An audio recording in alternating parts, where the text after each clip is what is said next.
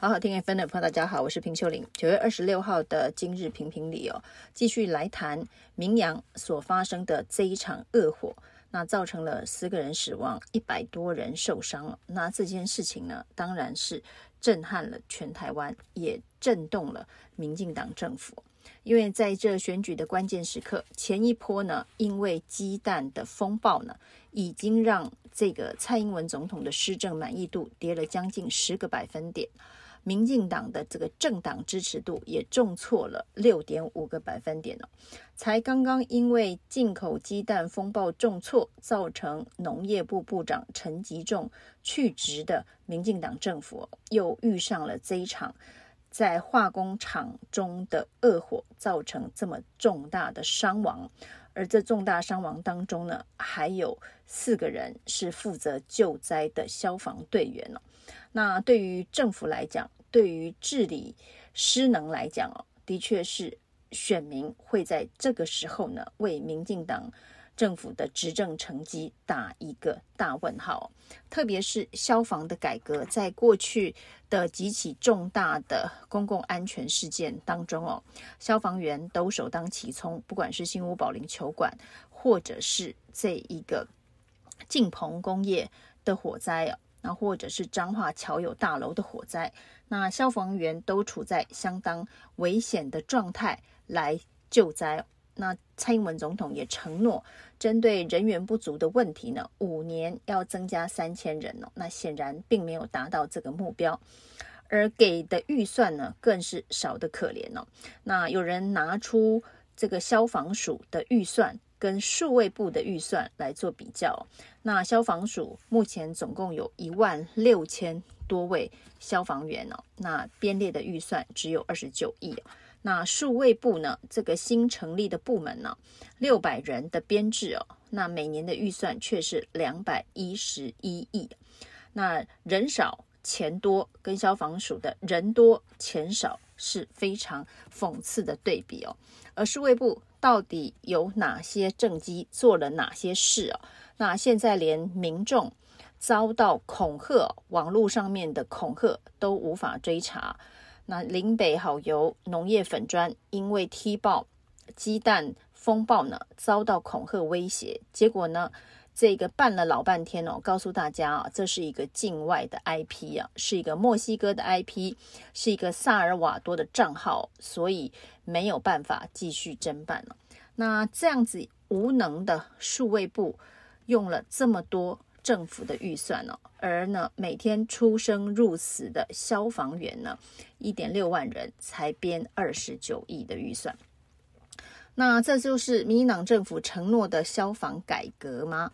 那在这个事件发生之后呢，呃，也有人提出要让这个消防员成立工会，为自己的权益争取哦。那这件事情当然也是讨论相当久的议题。不过在这种呃悲剧发生的时刻，也许真的有机会推动，因为陈建仁呢，在各方的压力之下，也表示。要找出方法来，包括修公务人员协会法等等的方式哦，协助消防员可能有成立工会的机会哦。那这都是悲剧之后呢，在选举期间，民进党政府不得不面对的回应。但事实上，最重要的还是要回到这起悲剧到底是怎么发生的。那这中间的检讨的环节，有因为之前的几次的悲剧而发生改进吗？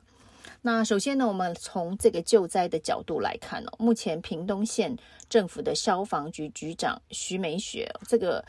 局长的角色已经有相当多人提出质疑，他完全没有消防救火的任何经验呢。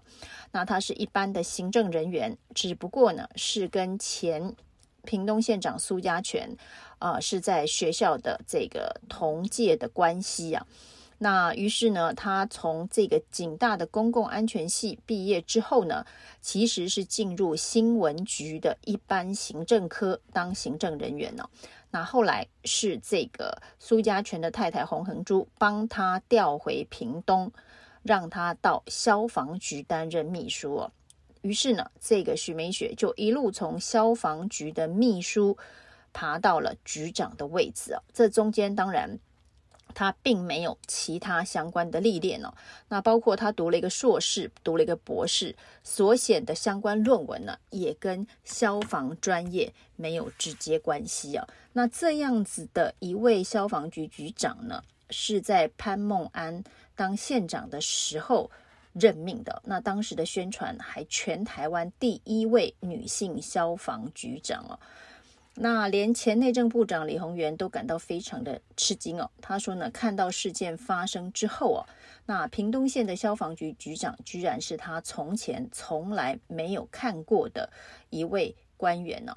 因为这个消防署归内政部所管，如果他现在是局长，显然在李鸿源当内政部部长的时候，他已经是消防局的中高阶官员，但他却完全没有印象啊。那许梅雪的这个专业经历啊，那看起来是跟裙带关系脱不了干系啊。那苏家全的太太洪恒珠帮他安插了。屏东县政府消防局的相关的职务哦，那后续的包括了曹启宏、潘孟安，一路到现在的周春米，都持续的让他担任消防局的局长。而这一次他的角色凸显呢，是因为一开始啊，他提到了这个消防员到了现场喷水之后就发生爆炸，后来才发现呢，呃，消防救灾的专业。评估其实这样子的一个化工厂内，消防员是不会喷水的。事后也证明哦，这个消防员并没有喷水，到了现场没多久就发生了爆炸。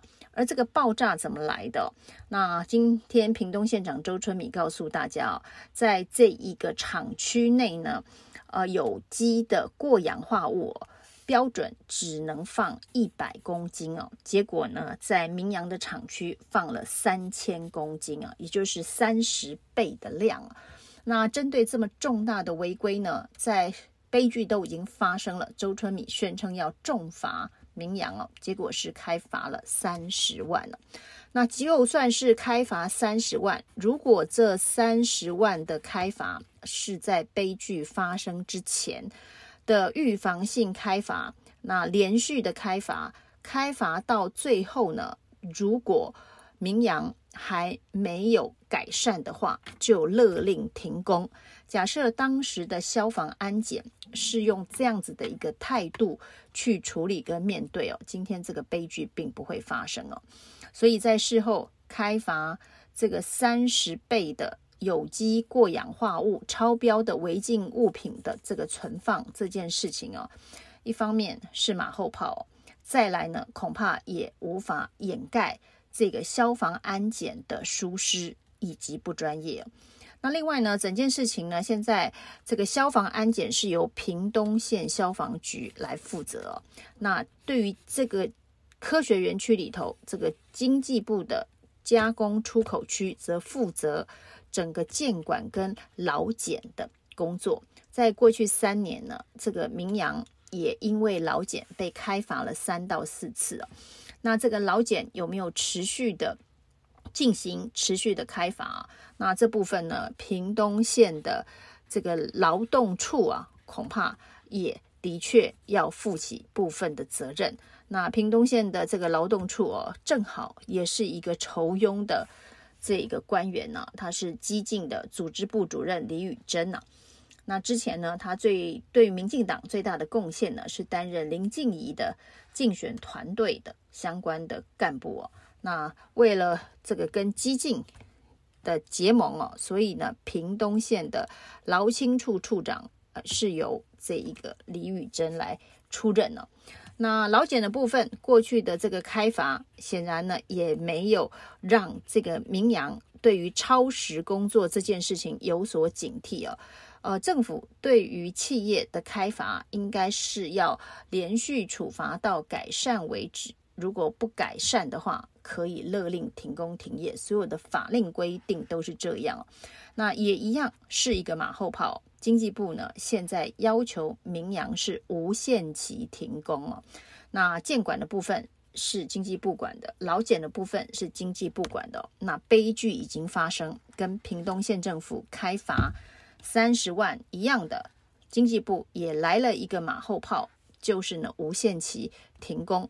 但是呢，这些事后的这个补刀的工作都没有办法这个掩盖之前的，不管是劳检、公安检查、消防检查，或者是建管检查相关的这个疏失哦。那政府的责任，在这样子的一个重大悲剧发生的同时，是一定要深入追究。那政府的责任不厘清哦，把所有的责任只由厂商全部负责的话，那未来是不会建立更好的一个管有效管理的机制哦。那悲剧就只会一再不断的重复。以上今天评评理，谢谢收听。